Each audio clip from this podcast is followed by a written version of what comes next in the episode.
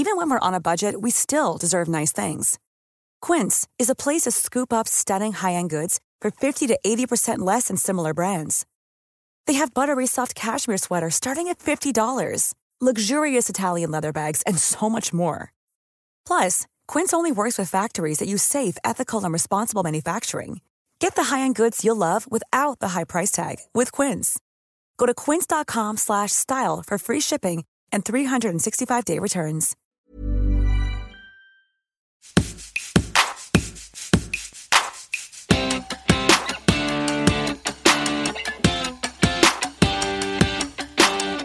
Kann nicht glauben, dass ich es sage, aber willkommen zu More Than Gossip! Jetzt vor meinem Kopf gibt es gerade einblendende Schreie und Pfeifen wie auf einer türkischen Hochzeit. Ich hoffe, ihr könnt euch das gerade auch visualisieren. Ähm, und ich glaube, bevor ich hier mit dieser grandiosen Folge loslege, die übrigens sehr würzig und scharf sein wird, erkläre ich mal kurz, was ich hier eigentlich mache, warum ich das mache und ähm, ja, was euch jetzt hier so erwartet bei More Than Gossip. Ich bin Gisem, euer Host. Und meine Vision von More Than Gossip ist es, dass ich bestimmte Teile der Popkultur analysieren will, also Medienkonsum, Internettrends, Musiktrends, aber auch tatsächlichen Gossip aus der Starwelt. Bestimmte Teile, die Künstler einfach von sich geben. Und ich möchte das analysieren und zeigen, warum das tatsächlich gar nicht so oberflächlich ist. Gossip muss nämlich nicht oberflächlich sein, sondern Gossip kann ziemlich viel über mich, über dich, über unsere Generation und auch über unsere Gesellschaft aussagen. Und das möchte ich euch mit More Than Gossip beweisen und euch mit auf diese Reise nehmen. Ich habe diese Vision schon länger und ich habe ein ganz, ganz tolles Unternehmen gefunden, das auch Lust hat, mich und meine Idee und meine Vision zu unterstützen. Und dieses Unternehmen ist die Flow Media Company in Hamburg. Richtig witzige, kreative Leute, die mich voll verstehen und das ist für mich super aufregend. Plötzlich habe ich Experten mit Ressourcen, zum Beispiel so einem tollen Mikrofon wie das hier, die verstehen, wo ich hin will. Und ich bin hyped. Ich hoffe, ihr seid auch hyped. Und heute beginnen wir mit dem ersten Deep Dive in die Popkultur. Also say hello to more than gossip. Ich habe richtig frische Themen geplant, Leute. Kein Spaß. Ich will schon ganz lange auch über das heutige Thema reden. Und wir starten auch heute ziemlich stark, aber auch irgendwie ein bisschen ernst, weil das Thema heute ist mir ziemlich wichtig. Dieses Phänomen hat mich voll geprägt, meine damaligen Freunde. Wir betonen damalig, weil manche Leute waren sehr toxisch. Trotzdem hat dieses Phänomen uns alle beeinflusst und es tut es auch immer noch. Deswegen möchte ich heute mit euch über das Sad Girl Phänomen sprechen, also das Phänomen des traurigen Mädchens in der Popkultur. Und auch wenn ihr jetzt gerade vielleicht nichts versteht unter diesem Begriff, verspreche ich euch, dass ihr wissen werdet, was ich meine. Ich habe zumindest die letzten Tage echt viel mit verschiedenen Leuten aus verschiedenen Ländern darüber gesprochen. Und es hieß immer, Gisem, ich wusste nicht, dass es dafür einen Begriff gibt, aber ja, Mann, voll. Also, was ist das Sad Girl Phänomen? Es ist ein bisschen schwer, das jetzt genauso zu definieren, aber mh, mm, ich kann es mal versuchen und vielleicht wisst ihr, was ich meine. Denn es ist eine ganz bestimmte Richtung von Künstlerinnen. Wir werden heute vor allem über Frauen reden. Und ich kann einfach mal versuchen zu erklären, wie das für mich damals war als 13-jähriger Teenager. Sagen wir mal so ungefähr das Jahr 2012. Wir stellen uns jetzt dieses Jahr vor. Ich bin auf Tumblr. Ich weiß nicht, ob Leute noch auf dieser Social Media Plattform sind, aber Tumblr ist ziemlich ähnlich zu Instagram jetzt. Also man hat halt eine Startseite mit ganz vielen Bildern, die einem halt vorgeschlagen werden, je nachdem, wem du folgst. Und Tumblr war halt super bekannt, weil es irgendwie viel anonymer war als zum Beispiel Instagram. Also es ging gar nicht um einen selbst, sondern es ging viel mehr um Ästhetik und um Künstler und ums Fansein von jemandem. Und im Jahr 2012 in unserem Szenario jetzt gerade, war Tumblr voll mit traurigen Moodboards. Und auf diesen traurigen Moodboards war zum Beispiel eine Lana Del Rey, zusammen mit Schwarz-Weiß-Bildern von Zigaretten und dünnweißen Mädchen mit langen Haaren und traurige Quotes und Zitate und Lyrics. Und dieser Mut, also dieses verstimmte, traurige, eben auch geleitet von Künstlerinnen wie Lana Del Rey, war eine richtige Bewegung im Internet. es ging auch um inhaltliche Themen und Lyrics, ja, aber bei Lana Del Rey zum Beispiel war es auch ihre bestimmten Instrumente. Und es war wirklich eine richtige Ästhetik. Also junge Mädels, die durch ihre Verstimmung und ihre Traurigkeit auf mich irgendwie anders wirkten und edgy und vor allem interessant. Und das, was für mich damals eine Lana Del Rey war, war für ältere Generationen eine Fiona Apple, über die werde ich später nochmal reden. Und jetzt für die jüngeren Generationen, ihr dürft dreimal raten, ein Teenager, der verstimmt ist und Traurigkeit äh, ausstrahlt und ganz viel thematisiert, Billie Eilish. Ich habe mich jetzt gefragt, weil ich eben Billie Eilish auch mehr oder weniger verfolge und auch finde, dass sie ganz, ganz interessante Musik macht und ja auch ihre Kunst auf eine ganz andere Art und Weise auslebt, zum Beispiel in ihren Musikvideos, habe ich halt öfter mal verfolgt, bin auf ihre Videos vor allem gegangen und unter den Kommentaren gibt's echt, also krasse krasse Communities. Wirklich so viele Kommentare von jungen Leuten, die zum Beispiel schreiben, ja, oh, endlich jemand, der mich versteht, ich kann nicht mehr. Oder ich bin so traurig, ich weiß einfach nicht, was ich machen soll. Und diese Kommentare werden wirklich, also 10.000 Likes und so viele Kommentare, so ein großer Austausch. Und das ist unter jedem Video so von Billie Eilish. Also eine ganz, ganz große, große Plattform für Teenager, Teenage Angst, also diese, dieses bestimmte Gefühl von, okay, mich versteht keiner, irgendwie Verzweiflung. Also so hat mich halt ein bisschen an das erinnert, was Tumblr damals für mich war. Wir reden gleich darüber, zu welchem Grad das bei mir der Fall war, aber es hat mich irgendwie ein bisschen daran erinnert. Und jetzt ist es noch ein Schritt weiter. Denn ich sehe, wenn ich zum Beispiel auf Instagram bin, irgendwelche traurigen Zitate und dann in den Kommentaren steht dann sowas wie, ach, Billie Eilish-Fans wünschten, sie wären so deep und so tiefgründig. Also wird diese Fangruppe von Billie Eilish und auch Billie Eilishes Kunst an sich genommen und es wird sich darüber lustig gemacht. Und dieses Bild vom traurigen Teenage-Mädchen wird so ein bisschen, wird voll überskizziert und wird so ein bisschen als Cartoon-Charakter mittlerweile dargestellt und schon wieder nicht ernst genommen. Deswegen wollte ich halt wissen, weil ich eben sehe, wie sich diese Trends wiederholen, ist die Tatsache, dass wir solche Künstlerinnen haben wie Billie Eilish oder damals Lana Del Rey, also Künstlerinnen, die ganz viel über ungemütliche Gefühle sprechen und singen und verarbeiten. Ist das gut für, für uns Hörer und Hörerinnen, vor allem für Teenager? Romantisiert es eventuell die Traurigkeit und Mental Health Issues und Depressionen oder steckt da vielleicht was ganz anderes hinter? Ich habe nämlich ganz schön viele Gedanken und ich möchte heute über einiges sprechen. Und deswegen muss ich jetzt auch mein Trigger Warning aussprechen, denn später wird auch ein ganz toller Gast dazukommen, nämlich die tolle Lara. Und Lara leidet schon sehr lange an Depressionen. Also wenn euch allgemein dieses ganze Thema rund um Depressionen, also das dass ihr damit konfrontiert werdet. Wenn euch das nicht gut tut, dann hört gerne in die nächste More Than Gossip Folge rein. Ähm, weil, ja, wir wollen jetzt auch nicht, dass ihr euch nach so einem Podcast, dass da irgendwas in euch hochkommt, was euch vielleicht einfach nicht so für den Rest des Tages begleiten sollte. Eine Sache, die ich in diesen Podcast unbedingt einbauen möchte, ist, dass ich zu jedem Thema einen kurzen Kommentar eines Wissenschaftlers oder einer Wissenschaftlerin bekomme. Denn wir reden ja hier über More Than Gossip.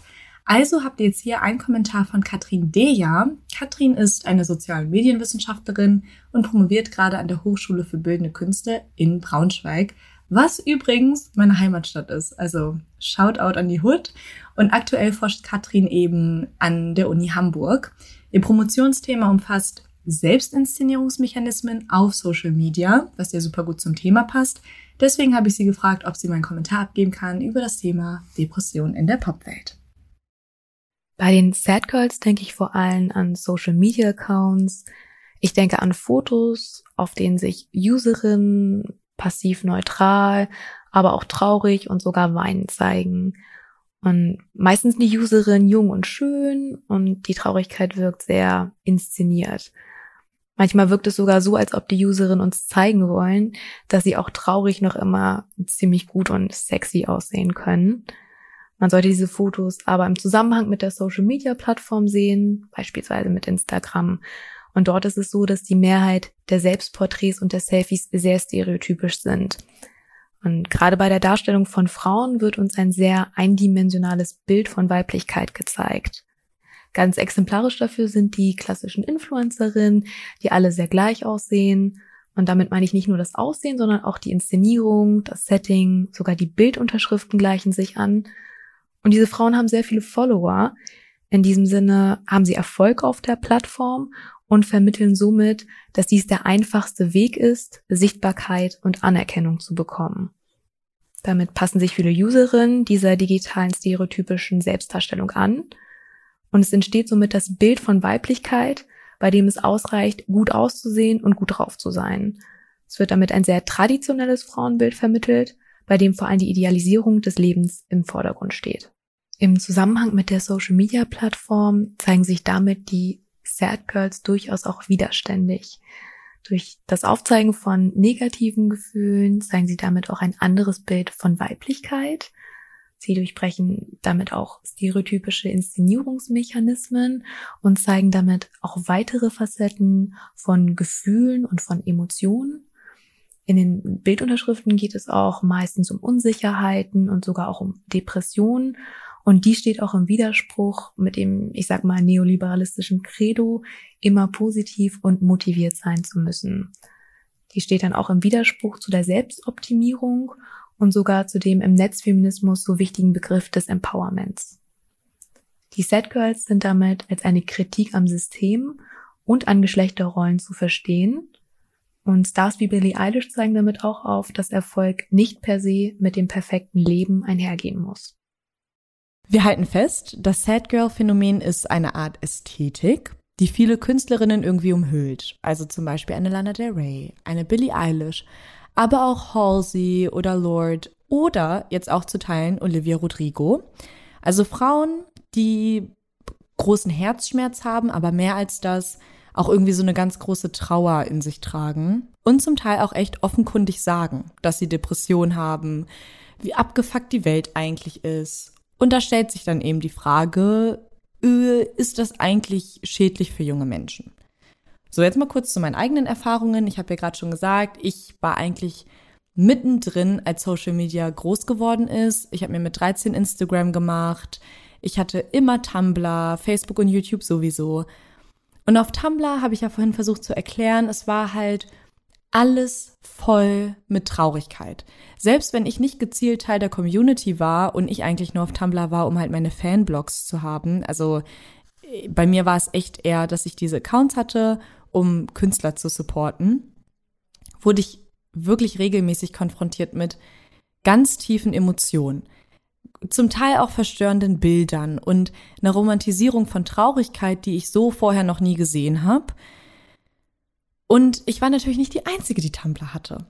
Es gab, fand ich, so, so ein Gefühl in der Schule. Nicht alle hatten Tumblr. Tumblr war jetzt nicht so bekannt wie Facebook. Es war halt noch in den Anfängen. Und die Leute, die aber Tumblr hatten, es war so ein bisschen wie so ein exklusiver Club. Also die Leute wussten alle gegenseitig, okay, die Person ist auf Tumblr, also weiß die Person auch genau, was da so vor sich geht. Die Person hat wahrscheinlich direkt einen ganz anderen Umgang mit Depression oder Traurigkeit oder Tiefe. Ich persönlich war nie depressiv. Ich habe mich von diesen Bildern auch gar nicht eindulden können, weil, wie gesagt, ich war halt stabil mental. Und trotzdem war es bei mir so, dass ich mir manchmal dachte, mh, hm, irgendwie sind solche Leute wie Lana Del Rey ja schon voll interessant. Und irgendwie hat's ja echt was, wenn ich heute vielleicht mal ein bisschen ruhiger in der Schule bin. Oder wenn ich heute mal nicht so laut bin. Oder wenn ich heute mal so ein bisschen nachdenklicher wirke. Und das habe ich irgendwann auch bei den Leuten, bei denen ich wusste, dass sie Tumblr haben, habe ich das auch wie so einen roten Faden gesehen. Ich weiß noch, es gab einmal ein Mädchen, ähm, bei der wusste ich ganz genau, dass sie einen Tumblr-Account hatte und ich wusste auch, wie der aussieht. Und dann habe ich sie mal in der Pause gesehen und sie war so ganz nachdenklich am Fenster mit ihrer Thermoskanne. Und ich so, hey, was ist los? Und dann meinte sie, ich muss nachdenken. Und ich weiß noch, wie ich mir damals dachte, oh, come on. Also jetzt spiel dich mal nicht so auf. Wir haben Schulpause, spiel halt mit uns. Nur weil du jetzt tumblest, bist du jetzt nicht tiefgründiger als andere. Das heißt, ich habe damals direkt gedacht, dass Menschen, vor allem junge Leute, diese Ästhetik nehmen und das zu ihrer eigenen Persönlichkeit machen.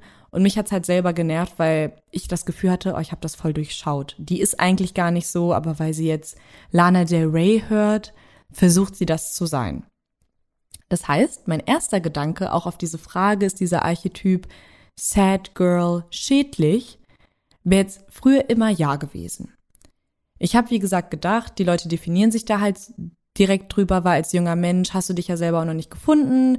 Du siehst Künstlerinnen, die irgendwie voll attraktiv und unnahbar und mysteriös wirken durch ihre Kunst und du willst es dann halt auch übernehmen. Vor allem, wenn du siehst in der Schule, alle sind halt laut, haben ihre Klicken, gehen viel weg eventuell, dass du das dann annimmst und sagst, oh, ich will aber nicht so sein. Ich will lieber in meinem Zimmer sein. Ich will lieber traurige Musik hören und keiner versteht mich, ist etwas, was, glaube ich, für Teenager etwas ist, was wir sehr schnell übernehmen. Mittlerweile sehe ich das aber ein bisschen anders.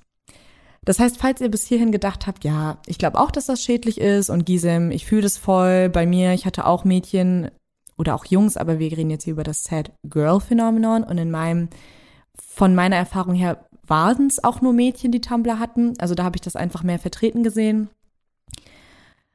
Wenn ihr bis jetzt auch gedacht habt, ja, ich dachte mir auch, die stellen sich alle an, dann möchte ich euch jetzt von meinen neuen Gedanken teilhaben lassen. Und vielleicht wird es auch bei euch etwas äh, nochmal ändern in der Wahrnehmung von Frauen in Pop. Dafür müssen wir uns aber erstmal die Geschichte angucken von Frauen und Pop. Also ihr müsst euch vorstellen, früher, und wenn ich von früher spreche, dann meine ich echt vor 2000, da war es tabu für Frauen, über ihre Gefühle und ihren Schmerz zu singen.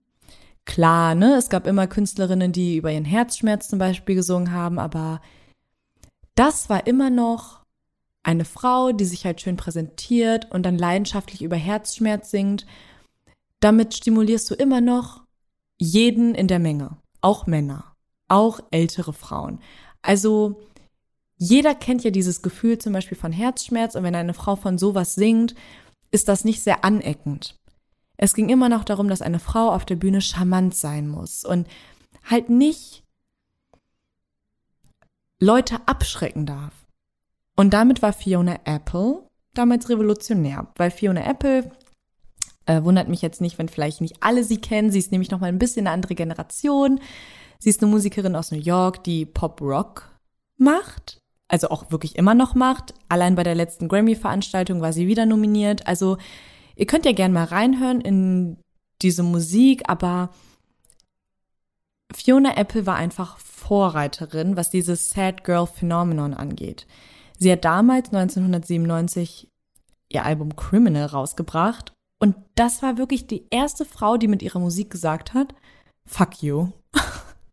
fuck you Männer, fuck you Liebe, scheiß auf dieses ganze Happy sein. Ich habe da überhaupt keinen Bock drauf. Und das war eine ganz neue Art von über Traurigkeit singen oder reden. Ich habe mir auch mal so eine Preisverleihung angeguckt, wo sie dann auch was gewonnen hatte.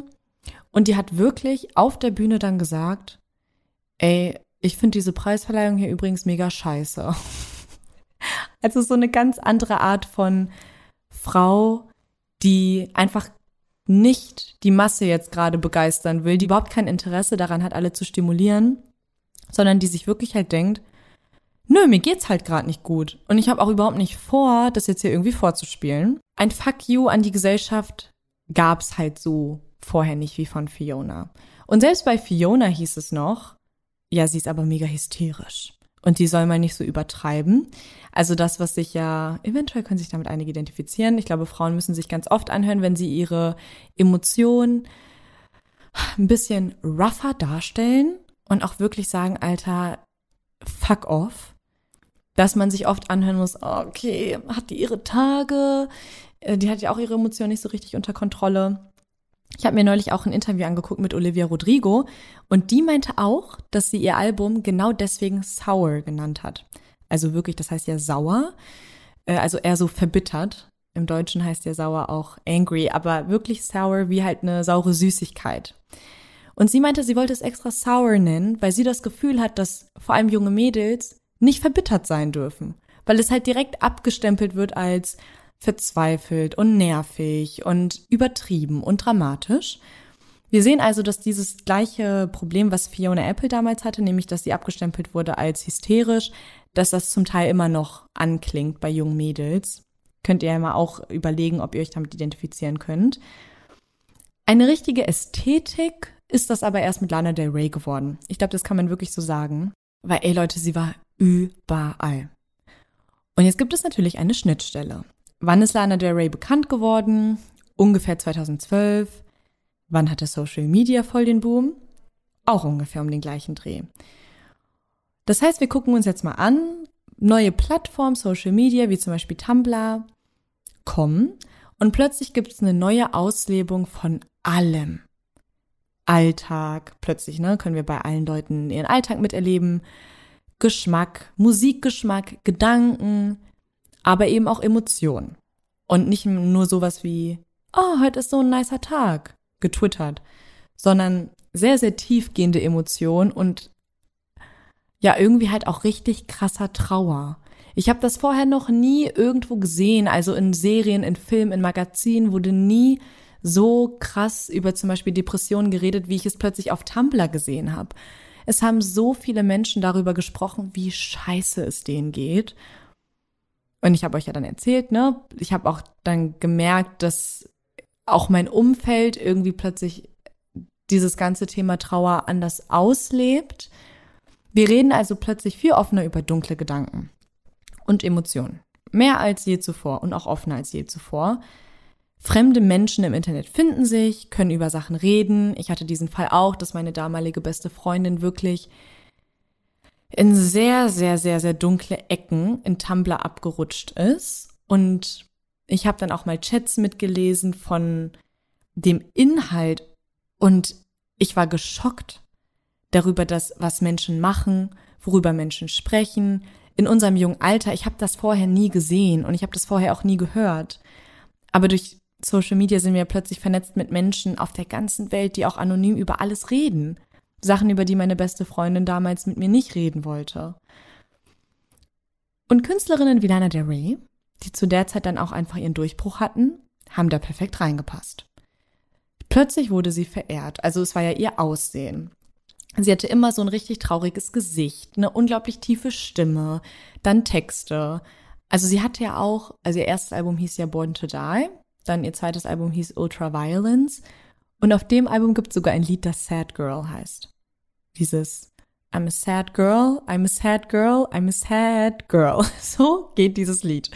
Und ja, man sieht einfach, sie hat das auf jeden Fall gelebt. Und deswegen wurde sie eben so verehrt, weil es auch irgendwie das Klima war. Und die Frage ist dann jetzt, war das alles schädlich? War auch eine Lana Del Rey schädlich? Oder, und das ist jetzt halt mein neuer Gedanke, war das nicht vielleicht auch empowering? Also auf Deutsch irgendwie bestärkend für die jungen Leute, für die jungen Leute, als wäre ich so eine alte Frau, aber ist das nicht bestärkend einfach für Menschen, Künstler und Künstlerinnen zu sehen, die genau das verarbeiten, was man nicht sowieso denkt? Ermutigend für junge Leute, die sagen, boah, ja, jemand singt über etwas, was ich fühle, weil Tatsache ist halt, viele junge Menschen gehen durch diese Emotionen. Ich glaube nicht, dass sich das jemand aussuchen kann, jetzt heute mal einen schlechten Tag zu haben. Und es geht ja nicht nur darum, dass man mal einen schlechten Tag hat, sondern es geht um Depression. Und keiner sucht sich aus, Depression zu haben. Keiner denkt sich, oh, Billie Eilish ist so interessant, ich werde jetzt auch mal depressiv sein. Es war zwar real, dass ich mir dachte, boah, Lana Del Rey, sie ist so edgy, ich wünschte, ich wäre auch so. Ja, habe ich gedacht. Und das war naiv, das war romantisierend, das war schädlich auf ganz vielen Ebenen. Aber eine Lana Del Rey hat mich nie dazu verleitet, depressiv zu werden. Und auch eine Billie Eilish, die das ja noch krasser kommuniziert und künstlerisch auslebt als Lana, die hätte eine 14-jährige Gisem auch nicht dazu bringen können, Depressionen zu entwickeln. Weil ich einfach nicht depressiv war. Und es gibt sehr viele junge Menschen, die aber tatsächlich sehr ernste Probleme mit ihrer Mental Health haben. Und jetzt ist halt meine Frage, ist das für die nicht vielleicht unglaublich bestärkend, zu wissen, dass man nicht alleine ist, zu wissen, dass eine Billie Eilish das auch lebt, auch überlebt und es ja jetzt auch besser geht. One size fits all seems like a good idea for clothes until you try them on. Same goes for healthcare. That's why United Healthcare offers flexible, budget-friendly coverage for medical, vision, dental, and more. Learn more at uh1.com. Bevor ich jetzt mit Lara spreche, möchte ich jetzt einmal kurz zusammenfassen, was jetzt so meine ganzen Gedanken sind. Es gibt hier kein richtig oder falsch. Ich glaube, auf die Frage, romantisieren Künstlerinnen Mental Health Issues, das ist super subjektiv. Ich habe euch jetzt meine Einblicke gesagt, die ich gleich nochmal zusammenfasse, die natürlich aber anders sein werden als die von Lara, die auch anders sein werden als von dir, weil Mental Health super subjektiv ist und weil unser Social Media Konsum auch ganz anders ist. Ich war nie in dieser richtig krassen, selbstzerstörerischen Ecke in Tumblr unterwegs.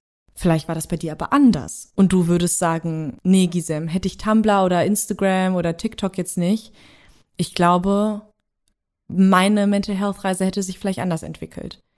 Und nicht nur Social Media, auch wieder zurück zum Thema Künstlerinnen. Vielleicht sagst du auch, nee, ich habe irgendwie, glaube ich, zu viel jetzt zum Beispiel Billie Eilish konsumiert und Halsey oder Marina and the Diamonds und ich glaube schon, dass ich mich dann manchmal zu viel reingedacht habe. Das kann alles sein. Was ich mit dieser Folge nur irgendwie hervorheben möchte, ist einfach diese Erkenntnis, die ich hatte, dass das Sad Girl, wenn wir in die Geschichte gucken, ja eigentlich gut war.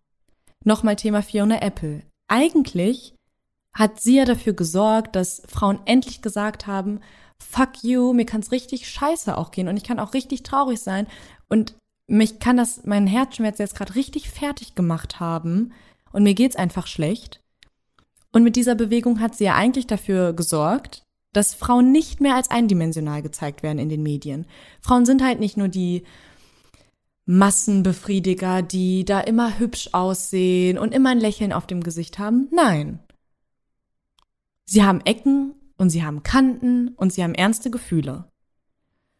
Und jetzt sehen wir jetzt aber die Bewegung, dass wenn Frauen das ausleben, dass sie Ecken und Kanten und ernste Gefühle haben und dass es ihnen nicht gut geht, dass man Frauen schnell wieder in die Box Sad Girl steckt. Und wofür sorgt das? Dass wir sie wieder als eindimensional wahrnehmen.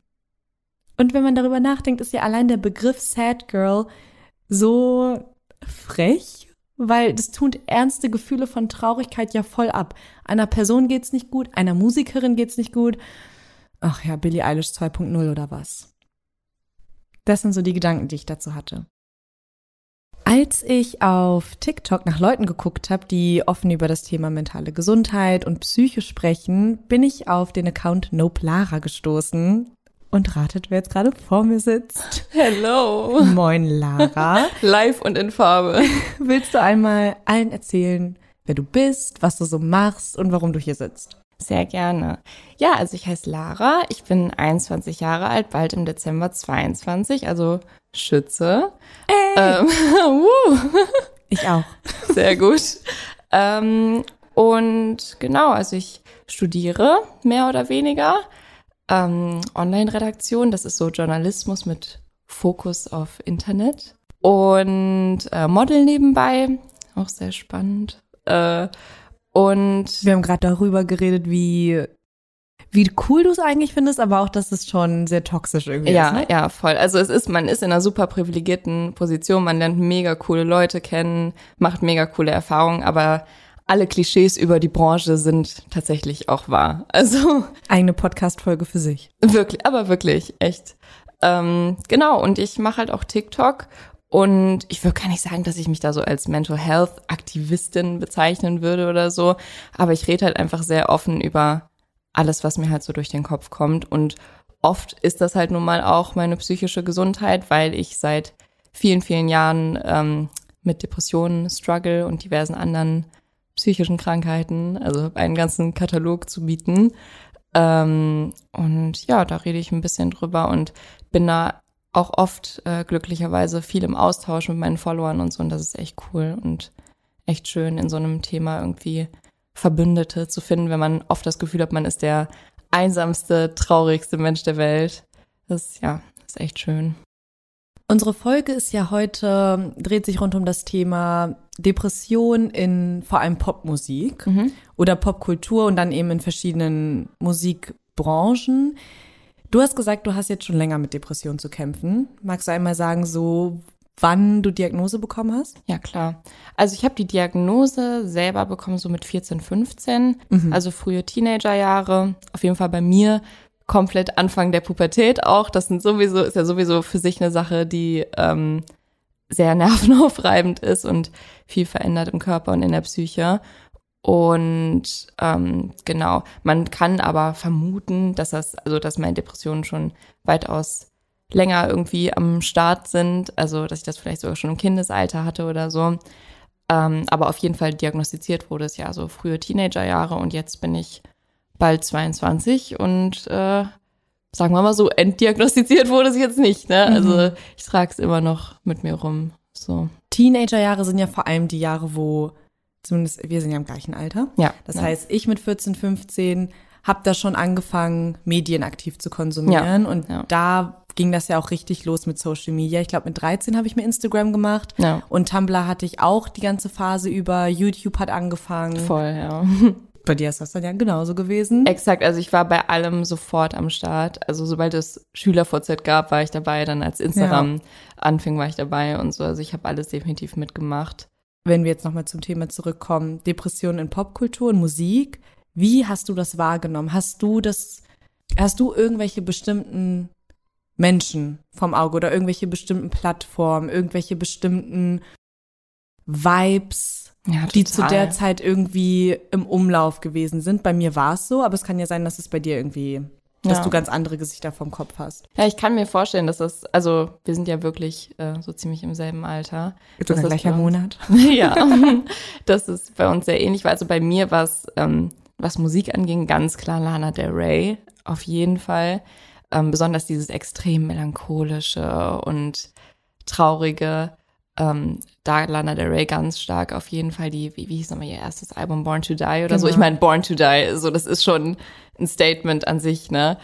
Ähm, und dann Plattform definitiv Tumblr. Also definitiv. Ich war, ich weiß, es gab da auch wirklich so richtig Communities, besonders für ähm, mental Erkrankte oder Leute, die sich als mental erkrankt bezeichnet haben.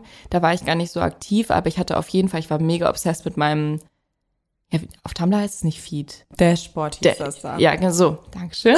ähm, und dann die Sachen, die ich halt gerebloggt habe und so, dann bin aber ist das dann auch das Dashboard? Das, was man dann, wenn man auf meinen Tumblr selber geht, was man dann so im Ganzen sieht? Meine Dein ganzen Sachen, Blog? Ja, wahrscheinlich. Ja. Auf jeden Fall war ich mega obsessed damit, wie das dann halt alles außen hab glaube ich, so exclusively Sachen in Schwarz-Weiß gerebloggt und so und ganz viele traurige Quotes und dann auch diese GIFs so von Lana Del Rey. Ich weiß noch im, ich glaube im Born to Die Musikvideo, wo sie diese Blumenkrone auf hat und auf diesem Thron sitzt und dann so weinend oder so zur Seite guckt in diesem weißen Kleid. Ganz viel davon. Also Tumblr auf jeden Fall viel. Ja, das, also das war auf jeden Fall prägend, besonders was so ähm, äh, Mental Health angeht, da war ich sehr aktiv und ansonsten war ich eigentlich überall aktiv. Und was habe ich denn noch? Melanie Martinez habe ich auch sehr viel gehört. Ja. Die fand, weil die hat ja viel mit diesem kindlichen Image gespielt. Ja. Und immer dieses, oh, perfekte Familie und hinter den Türen sind wir so anders. Ich glaube, da gab es dieses Dollhouse. Dollhouse. Ja, Dollhouse. Oh, das Musikvideo oh war mein so Gott. krass. Das fand ich so krass. Und da habe ich auch, also ich bin Scheidungskind, aber das war jetzt alles nicht sonderlich dramatisch, ne? Und da habe ich auch ganz stark gefühlt auf einmal, dass meine Familie ja auch so, wie, wie das Puppenhaus perfekt inszeniert wird und so hat gar nicht gestimmt. Wie genau kann ich mir das vorstellen, wenn eine Person, die mental vielleicht nicht ganz stabil ist, wenn die Musik konsumiert, bei der es auch ganz viel eigentlich um das Thema Traurigkeit geht? Was genau hat das mit dir gemacht? Also das Lustige ist, es ist mir gerade erst eingefallen, dass ich tatsächlich das, das Debütalbum von Lana Del Rey oder so die ersten paar Alben von Lana Del Rey ähm, jahrelang mit meiner Mama auf dem Hin- und Rückweg zur Therapie gehört habe. Okay. Also es fällt, das fällt mir gerade erst ein. Vielleicht ist das deswegen auch so extrem der Soundtrack meiner Depressionen geworden irgendwie. Ähm, das stimmt, das habe ich immer auf dem Hin- und Rückweg von der Therapie gehört. Ja gut, das hat es bei mir natürlich sowieso mega depressiv belastet irgendwie. Aber ähm, an sich ist das ja auch, da haben ja ganz viele Leute related und so. Ich glaube, bei mir war es so, also mir hat das nicht wirklich was, ich glaube, es hat nichts schlimmer oder besser gemacht. Ich habe mich verstanden gefühlt teilweise in kurzen Momenten, in denen ich die Lieder gehört habe. Und ich habe es auch irgendwie, also ich habe nie für mich Depressionen romantisiert, aber ich habe es trotzdem irgendwie zu meiner Ästhetik so ein bisschen gemacht, dass ich depressiv war. Obwohl ich, hätte man mich gefragt, möchtest du jetzt geheilt werden von deinen Depressionen, von deinen psychischen Krankheiten, hätte ich sofort gesagt, ja, bitte, oh mein Gott, in der Sekunde. Also ich habe extrem gelitten, tue das auch immer noch. Also ich habe nie gedacht, wie geil, dass ich Depressionen habe und dass irgendwie, dass ich so traurig bin und anders bin als die anderen oder so. Also ich fand das nie cool. Aber ich habe es dann doch irgendwie doch irgendwie zu meiner Ästhetik gemacht auf irgendeine Art und Weise. Also ich habe mich sehr, sehr, sehr auf jeden Fall damit identifiziert. Das kann ich auf jeden Fall sagen. Glaubst du, dass es junge Leute gibt, die depressiv sein wollen? Ich glaube, junge Leute wollen ganz viel sein, um ehrlich zu sein. Also natürlich, safe gibt es junge Leute, die depressiv sein wollen, weil es, glaube ich, besonders heute auch so sehr mit diesem Not Like Other Girls Syndrom einhergeht. Ähm, also depressive Leute sehen die Welt sicherlich irgendwie anders, ganz sicher. Vielleicht grauer, vielleicht realistischer, wie auch immer man es äh, nehmen möchte. Aber depressive Leute sind nicht prinzipiell tiefgründiger oder so. Also das ist, finde ich, sowas, was man ganz oft irgendwie annimmt, dass depressive Leute an sich weiterdenkende Menschen sind oder was vielleicht viele Depressive von sich selber denken, so alle verstehen mich gar nicht. Ich bin hier, der wirklich sieht, wie, wie grausam alles ist und wie, wie schlimm die Menschen eigentlich sind. Das stimmt ja nicht. Ähm, also nichts an Depressionen ist eine Bereicherung. Mhm. Nichts. Und ich glaube, natürlich, so wie gesagt, mit diesem Not Like Other Girls Syndrom, vielleicht versuchen das manche, vielleicht sehen manche Billie Eilish, sehen Lana Del Rey und denken irgendwie, dass das an sich eine Ästhetik ist, denen die irgendwie nachstreben wollen oder der die irgendwie nachstreben wollen. Aber ich habe da letztens noch drüber nachgedacht. Ich finde, das ist wie, ich weiß nicht, ob du das hattest. Ich habe das jetzt schon öfter auf TikTok und so gesehen. Also anscheinend ist das ein universal thing. Ich wusste nicht, dass das alle machen oder viele. Ich habe mir früher manchmal vorgenommen, schlecht gelaunt zur Schule zu gehen. Genau das meine ich mit meiner Frage nämlich. Ja, ist ja. das ein Ding? Ja, also ich habe mir früher manchmal vorgelaunt, schlecht gelaunt, äh, vorgenommen, schlecht gelaunt zur Schule zu gehen, damit alle dann, also damit man merkt, dass ich irgendwie moody bin und dass ich edgy bin und dass ich schlecht drauf bin. Ähm, um dann Aufmerksamkeit zu bekommen, ich weiß es gar nicht. Auf jeden Fall, auch als ich depressiv war, habe ich mir das vorgenommen schlecht gelaunt zur Schule zu gehen, in Anführungszeichen. In der zweiten Stunde habe ich schon wieder gelacht darüber, dass mein Lehrer irgendwie eine komische Hose anhat. Mhm. Also das hat nicht geklappt so. Und ich glaube, das ist auch, ich kann mir vorstellen, dass Leute das irgendwie anstreben, aber würde man diesen Leuten dann wirklich mal kurz die Chemie in deren Gehirn verändern, würde niemand mehr sagen, oh, in dem Zustand bleibe ich jetzt. Und ich glaube auch nicht, dass es was ist, was man auf lange Dauer faken kann oder so. Entweder man ist depressiv oder man ist es nicht das, was du gerade gesagt hast, mit dem, okay, man probiert irgendwie eine bestimmte Persona aufzusetzen, ja. weil man dann das Gefühl hat, dass man vielleicht interessanter wirkt. Ja. Stichpunkt Not Like Other Girls Phenomenon. Für die Leute, die nicht wissen, was das ist. Das ist so eine, so ein Stereotyp von Mädels vor allem, den man auch ganz oft in Serien und Filmen sieht, bei dem ein Mädchen komplett dieses Bild vom typischen Mädchen, also dieses was man halt der Rolle so zuschreibt, ne? Warm, liebevoll, gut gelaunt, trägt vielleicht rosa, sieht mädchenhaft aus, dass man dieses Bild komplett ablehnt und sich deswegen richtig reindenkt in dieses ich will lieber nur mit Jungs befreundet sein, weil oh Mädchen Gott. sind so kompliziert und scheiße. Zu viel Drama. Viel zu viel Drama und Mädchen sind so anstrengend und oh Gott, ich hasse Pink.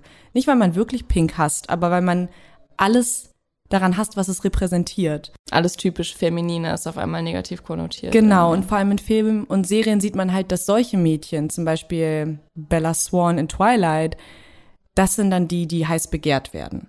Das sind die coolen Mädchen. Und ich glaube, das meintest du halt gerade genau, mit diesem, ja. ich gehe heute Moody zur Schule, weil ich bin halt anders. Hast du insgesamt jetzt das Gefühl, dass dieser ganze Konsum von Social Media und vor allem auch diesen bestimmten Künstlerinnen, die du da hattest, hat es irgendwas an deiner Mental Health beeinflusst? Ich glaube ehrlich gesagt nicht. Mhm. Also ich habe mich manchmal so in meinen wirklich super hochpubertären Teenagerjahren habe ich mich manchmal ein bisschen mehr vielleicht drin fallen lassen. So und habe das vielleicht so ein bisschen mehr zugelassen. Auf der anderen Seite kann man Depressionen nicht unterdrücken oder zulassen, Aber ich habe also ich weiß, ich bin immer mit meinem Hund gegangen und habe dann immer so dicke Kopfhörer aufgesetzt und habe dann schon das eine oder andere Mal sehr dramatisch so auf einer Bank irgendwie auf das Tal unter mir geguckt und so, während mhm. Born to Die von Lana Del Rey lief oder Summertime Sadness oder so. Aber an sich, ich glaube, langfristig hat es ehrlich gesagt nichts mit mir gemacht. Also, ich bin eine depressive Person. Ich war schon, nicht schon immer, zum Glück, aber ich bin schon lange eine depressive Person. Ich hoffe, irgendwann ändert sich's mal. Ähm, aber an sich, nee, ich glaube nicht. Du bist ja jetzt selber sehr auf Social Media aktiv und ja. du sprichst ja auch öfter mal über Mental Health oder ja. Depression. Wo glaubst du, ist der Unterschied zwischen dir und zum Beispiel einer Lana Del Rey? Also ich versuche nicht aktiv Kunst zu machen. Das auf jeden Fall. Ähm, es gibt ja viele Leute auf TikTok, die über Depressionen reden oder über Mental Health an sich. Und ich sehe auch viel, also ich finde, man kann das gar nicht so an sich irgendwie verteufeln, wenn jemand versucht, das zu romantisieren oder ähm, als Kunst darzustellen. Ich glaube, die allerwenigsten Leute versuchen es zu romantisieren. Das erstmal an sich. Also die allerwenigsten Leute, die wirklich aktiv damit gestruggelt haben, denken, oh, und jetzt stelle ich das schön da oder als was Begehrenswertes oder so. Aber ich glaube halt in dem Moment, in dem du irgendwie einen Sound auf TikTok aussuchst, die Kamera auf eine gewisse Art und Weise auf, äh, aufstellst, das vielleicht irgendwie nochmal schneidest oder so, in dem Moment inszenierst du es halt. So. Und was ich mache, ist halt, also ich habe ganz viele Videos. Ich habe zum Beispiel ein Video, ich bin dann letztens meinen eigenen TikTok-Account nochmal durchgegangen und ähm, habe ein Video, in dem ich mein Outfit zeige. Und dann mitten im Video sage ich auf einmal so, boah, mir geht's nicht gut und breche dann das Video ab. Und das ist, also das sind für mich auch total Depressionen. So ich, ich sitze nicht den ganzen Tag im Zimmer mit zugezogenen Vorhängen und weine irgendwie eine perfekte Träne, die meine Wange runterkullert. Ganz oft sind das ganz normale Momente, in denen ich auf einmal denke, scheiße, ich kann nicht mehr gerade. Ich bin gerade so ausgelaugt oder auf einmal ist das so mit so einem Schnipsen so, boah, ich habe gerade überhaupt keine Kraft mehr. Und also ich glaube, wenn ich was zeige von meinen Depressionen, dann ist das was sehr Alltägliches und fast auch schon so Beiläufiges. Eine letzte Frage habe ich noch an dich. Und zwar hast du ja auch gesagt, dass du mit deiner eigenen Community viel im Austausch bist. Das heißt, ja. du hast auch irgendwie so ein breiteres Bild von Leuten, die ähnliche Probleme haben oder insgesamt, denen es vielleicht einfach manchmal nicht gut geht. Ja. Und ich bin mir sicher, dass jetzt auch gerade Leute zuhören, die sich auch denken, boah, ich fühle das halt gerade voll, was du beschreibst. Mir geht's auch manchmal nicht nur nicht gut, sondern es ist vielleicht auch tiefergehend als das. Ja. Und es sind aber wahrscheinlich auch Leute dabei, die gleichzeitig Medien konsumieren, mhm. Musik hören, auf Social Media sind. Hast du irgendwelche mh, hm, Tipps oder Learnings, die du im Laufe der Jahre irgendwie gesammelt hast, wie du deine Depression irgendwie so auf eine Linie bringst mit deinem Medienkonsum? Hast du da irgendwelche Tipps für die Leute? Also was für mich ganz wichtig ist, was ich lange irgendwie ignoriert habe oder beiseite geschoben habe, ist äh, Trigger ernst zu nehmen. Also deine Trigger rauszufinden und dann zum Beispiel, ich habe mir ähm, 13 Reasons Why nicht angeguckt. Das war ja, kennst wahrscheinlich auch diese ja. Sendung, ne? Die mhm. hat ja jetzt mittlerweile auch schon echt viele Staffeln. Ich habe alle gesehen. Congrats. Ähm, nee, ich wünsche ich jetzt nicht getan. Okay, ja, okay, ja krass, weil ich habe vielleicht 15 Minuten von der ersten Folge gesehen. Und das war sowas, das war im klassischen Medienkonsum gerade mega gehypt. Ist es ja bis heute eigentlich noch, ne? Mhm. Aber als das so vor fünf, sechs Jahren die erste Staffel rauskam, hat das wirklich jeder geguckt. Und ähm, da musste ich dann irgendwann wirklich aktiv sagen, okay, das tust du dir jetzt nicht an. Ja. So, das tut dir einfach nicht gut. Das wäre auch einfach so ein schlichtes Gruppenzwang-Ding gewesen, weil wirklich halt jeder darüber geredet hat. Besonders in der Mental Health Community. Ach. Weswegen ich auch das Gefühl hatte, dass ich irgendwie vielleicht so ein bisschen mitreden muss. Jetzt nicht nur irgendwie äh, in der Pausenhalle, in der Schule, sondern auch wirklich unter Leuten, die es selber erleben, also die selber strugglen. Ähm, also Trigger ernst nehmen und dich einfach nicht in Situationen begeben, wenn es geht, von denen du weißt, dass sie dich vielleicht triggern. Und wenn einem Lana Del Rey gefällt und einen das glücklich macht, dann kann man Lana Del Rey, Lana Del Rey hören, so viel man möchte. Aber ich würde einfach versuchen, es nicht aktiv zu deiner ganzen Identität zu machen. und das halt auch auf deinen Medienkonsum anwenden. Also jetzt nicht, ich bin ja sowieso eine traurige Person, dann muss ich auch keine gut gelaunten Drake-Lieder mehr hören oder so. Mhm. So, weil ich habe zum Beispiel ganz stark gemerkt, weil ich halt seit der, äh, seit der Pubertät depressiv bin, dass ich mittlerweile überhaupt nicht mehr unterscheiden kann, was bin ich, was ist die Krankheit. Also die Pubertät ist ja sowieso so eine krasse Findungsphase. Ich weiß, das ganze Leben ist irgendwie eine Findungsphase, aber besonders in der Pubertät lernt man sich ja vielleicht zum ersten Mal so richtig kennen. Und ich weiß mittlerweile überhaupt nicht mehr, bin ich ein schüchterner Mensch oder habe ich Sozialphobie? Nehme ich Sachen sehr persönlich und bin einfach ein sehr empathischer, sensibler Mensch oder bin ich schwer depressiv? So, und ich glaube, um das, um so ein bisschen zu verhindern, also einfach versuchen, es nicht zu deiner ganzen Identität zu machen, so schwer es ist. Und so sehr es sich auch für mich anfühlt, als wäre es meine ganze Identität. So muss ich ganz klar sagen. Also, weil das ist auch was, was mir so wichtig ist. Ähm, ich sage das jetzt einfach mal hier, wo ich gerade eine kleine Plattform habe. Ganz oft wird mir gesagt, dass ich ähm, meine Depressionen nicht als Ausrede für alles nehmen kann. So. Und das Ding ist also, eine Ausrede ist vielleicht die eine Sache, aber doch kann ich tatsächlich. Also kann ich tatsächlich. Und es ist vielleicht keine Ausrede, aber es ist eine Erklärung. So, weil alles, was ich am Tag mache, also wirklich alles, wenn ich mir die Schuhe zubinde morgens, wird beeinflusst von meinen Depressionen. Wirklich alles. Also alles ist schwerer. Und das ist mir so wichtig, dass man, also dass Leute verstehen, es ist nicht nur einmal am Tag weinen und im Bett liegen und denken, oh Gott, und was, wenn ich jetzt alles beende und so, sondern es ist was, was dich den ganzen verdammten Tag begleitet. Und ich glaube, das ist einfach so mein Tipp, so viel wie möglich versuchen, es sich nicht so konsumieren zu lassen. Und das ist dann auch wirklich auf den wortwörtlichen Konsum, glaube ich, gut anzuwenden.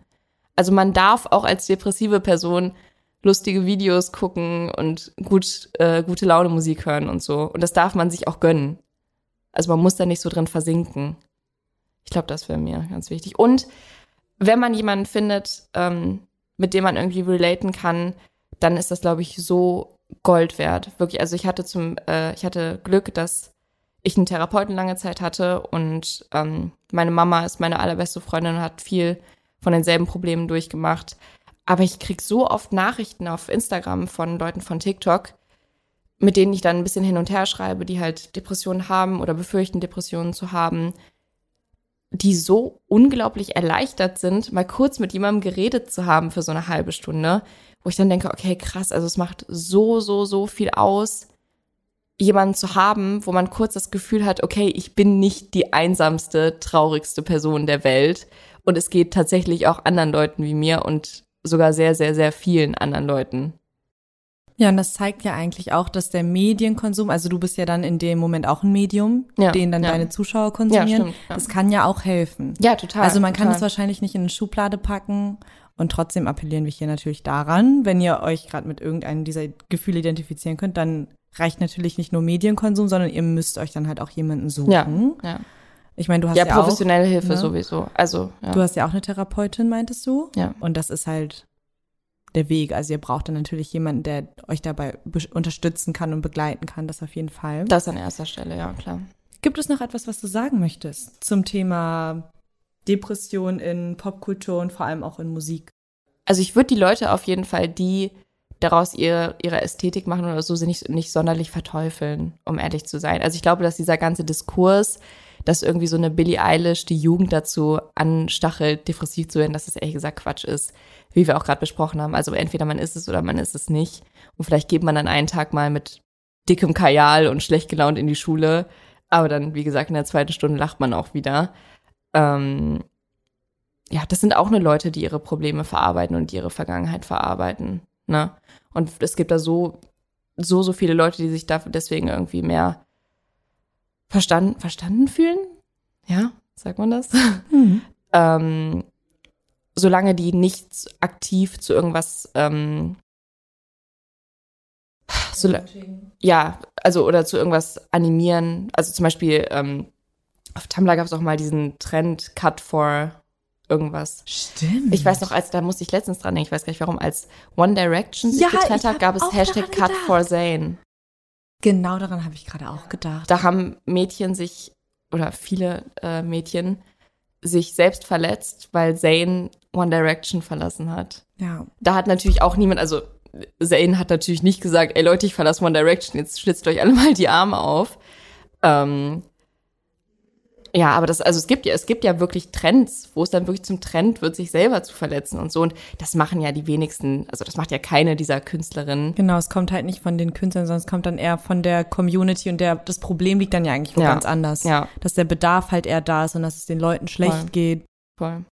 Und, ist- selbst wenn es die Künstler nicht geben würde, dann, dann würde es ja den Teenies nicht besser gehen, Nee, ja. Ja, nein, dann gibt es was anderes. Ich finde, das ist auch irgendwann nicht mehr deren Responsibility, da irgendwie zu gucken, was deren Community macht und ob die jetzt irgendwie zu dem neuen Song sagen, bei Minute 2, 48 ritzen wir uns alle. Also damit haben die ja nichts mehr zu tun. Wie gesagt, die verarbeiten ja auch einfach nur ihr Trauma oder ihre Gefühle. Ja. Danke, Lara. Sehr gerne. Ich hoffe, dieses Gespräch war interessant für dich. Auf Ja, jeden Fall was voll. für mich sehr, sehr, sehr bereichernd, jemanden Schön. sprechen zu hören, der halt nochmal anders drin ist als ich. mhm. Wir werden auf jeden Fall Laras TikTok-Kanal in den Show Notes Oh. verlinken. Bitte. Und ja, vielen, vielen Dank für deine ganzen Einblicke. Ich habe zu danken. War echt cool. Dankeschön. Yay. Hehe. Ciao, ciao. Danke fürs Zuhören. Das war die allererste Folge von More Than Gossip. Ich hoffe, es hat euch gefallen. Das war die allererste Folge. Ich freue mich sehr, dass ihr dabei seid. Die nächste Folge kommt in zwei Wochen raus. Seid dann auch dabei. Und bis dahin, macht's gut. Ciao.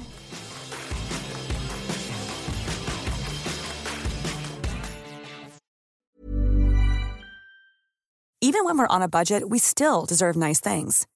Quince is a place to scoop up stunning high-end goods for 50 to 80% less than similar brands. They have buttery soft cashmere sweaters starting at $50, luxurious Italian leather bags, and so much more. Plus, Quince only works with factories that use safe, ethical, and responsible manufacturing. Get the high-end goods you'll love without the high price tag with Quince. Go to quince.com slash style for free shipping and 365-day returns.